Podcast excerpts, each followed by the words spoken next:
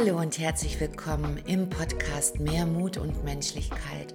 Mein Name ist Vanessa Ast, ich bin Journalistin sowie Bewusstseinscoach für Mindful Transformation and Empowerment. Das ist die letzte Folge im großen Jubiläumsmonat Liebe. Es war mir ein Fest, es war mir eine Freude und zum Abschluss eines jeden Themenmonats gibt es ja immer den passenden Achtsamkeitsimpuls, bei dem ich diesmal Challenge mit reingepackt habe. Ich wünsche euch viel Spaß und viel Freude beim Zuhören.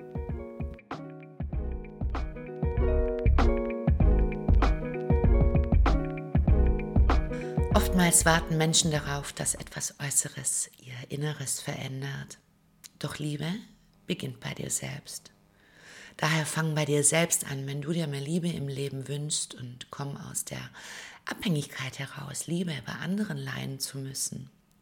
Einfache erste Schritte sind, dass du positiv über dich und auch über andere sprichst. Vermeide Geschwätzigkeit und Lästereien.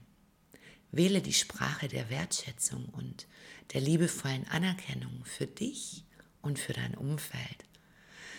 Schenke dir und anderen ehrliche Aufmerksamkeit.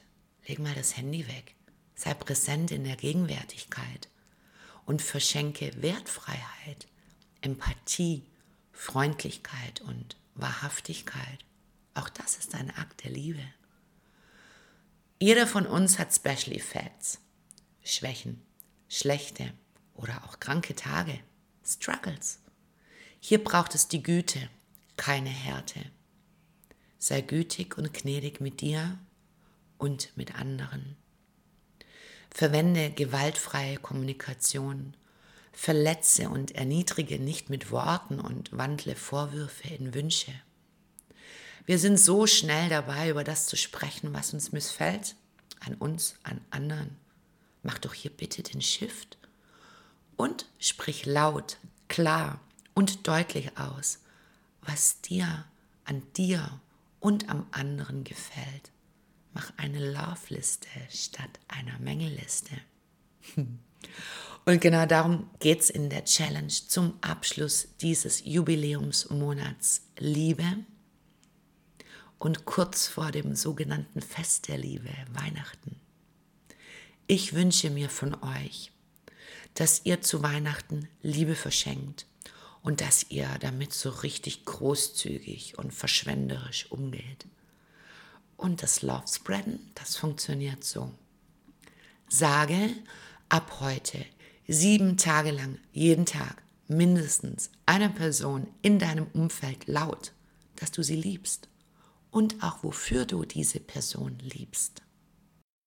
Mach dir bitte darüber hinaus in dieser einen Woche bewusst, wofür du dich liebst und schätzt. Und spür mal genau hin, wie es sich anfühlt, liebevoll und anerkennend mit sich selbst zu sein. Nicht zuletzt, schreib jeden Tag auf, wofür du das Leben liebst. Denn, um es mit den Worten von Clara Louise zu sagen, das Leben ist viel zu kurz, um es nicht zu lieben oder alles dafür zu tun, es liebenswert zu machen. Und dann schau doch mal, wenn du liebevoll mit dir selbst und anderen bist, wie du vom Leben und von der Liebe beschenkt wirst.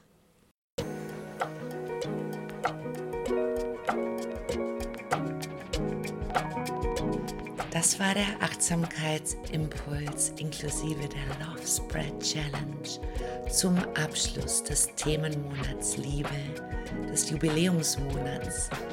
Ich bin sehr dankbar für dieses eine Jahr Podcast Mehr Mut und Menschlichkeit. Für euch, mit euch.